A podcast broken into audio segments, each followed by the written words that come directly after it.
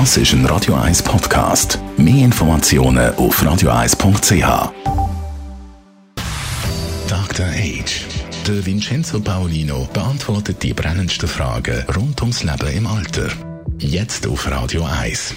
Ja, Vincenzo Paulino, Dr. H. Man hat ja immer so eine bestimmte Vorstellung von einem Pflegeheim oder von einem Altersheim, wie das sollte sein oder wie das halt einfach aussieht. Und das entspricht ja eigentlich auch meistens der Tatsache.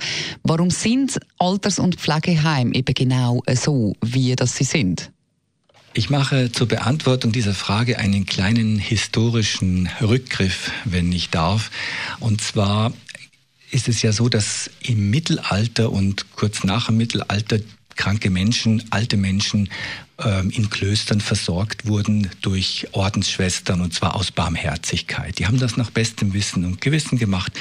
Das war so. Dann so Ende des 18. Jahrhunderts, Anfang 19. gab es in Frankreich die ersten so Hospice hießen die, so, so spitalartige, aber auch noch so ein bisschen hilflos.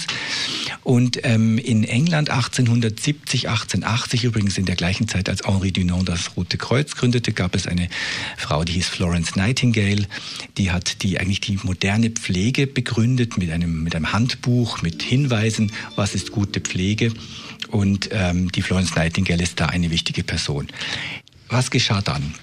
Zu Beginn des 20. Jahrhunderts gab es eine enorme Entwicklung von äh, medizinischen Therapien. Man hat Antibiotika erfunden, die Röntgenstrahlen und man hat Spitäler gebaut und diese Spitäler waren außerordentlich erfolgreich. Menschen wurden gesund, die vorher starben.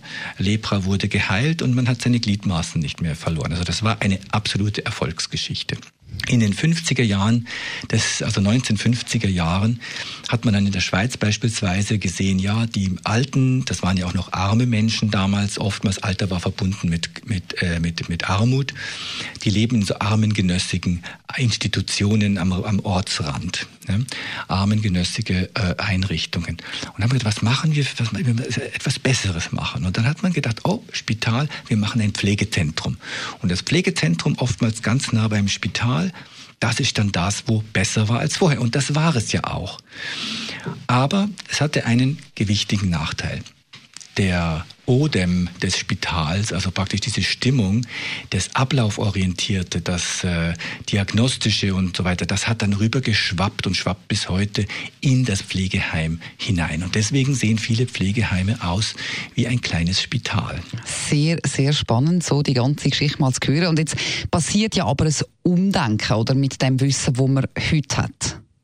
Ja, es passiert zum Glück ein Umdenken, wenn auch nur sehr langsam. Also wenn man heute einem Architekten sagt, Sie, wir brauchen also im Fall des Pflegeheim mit äh, 70 äh, Betten und dann können Sie mir das mal entwerfen. Und dann Architekt denkt, ja, Pflegeheim, ich weiß, was das ist und, und baut dann eins, was er kennt.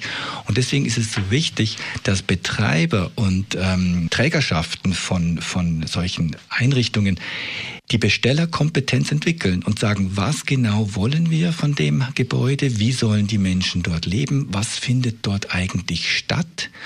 Und dass sie dann dem Architekten und den Planern ganz genau mitteilen. Und nur dann werden wir Orte schaffen, die wirklich menschengerecht sind, denn Menschen sind nicht dazu gebaut, in Institutionen zu leben. Das tönt wunderbar. Vielen Dank für die schönen Ausführungen. Heute Vincenzo Paulino, Dr. H. Dr. H. Jeden Sonntag auf Radio 1. Unterstützt von Alma Casa. Wohngruppe mit Betreuung und Pflege rund um die Uhr. www.almacasa.ch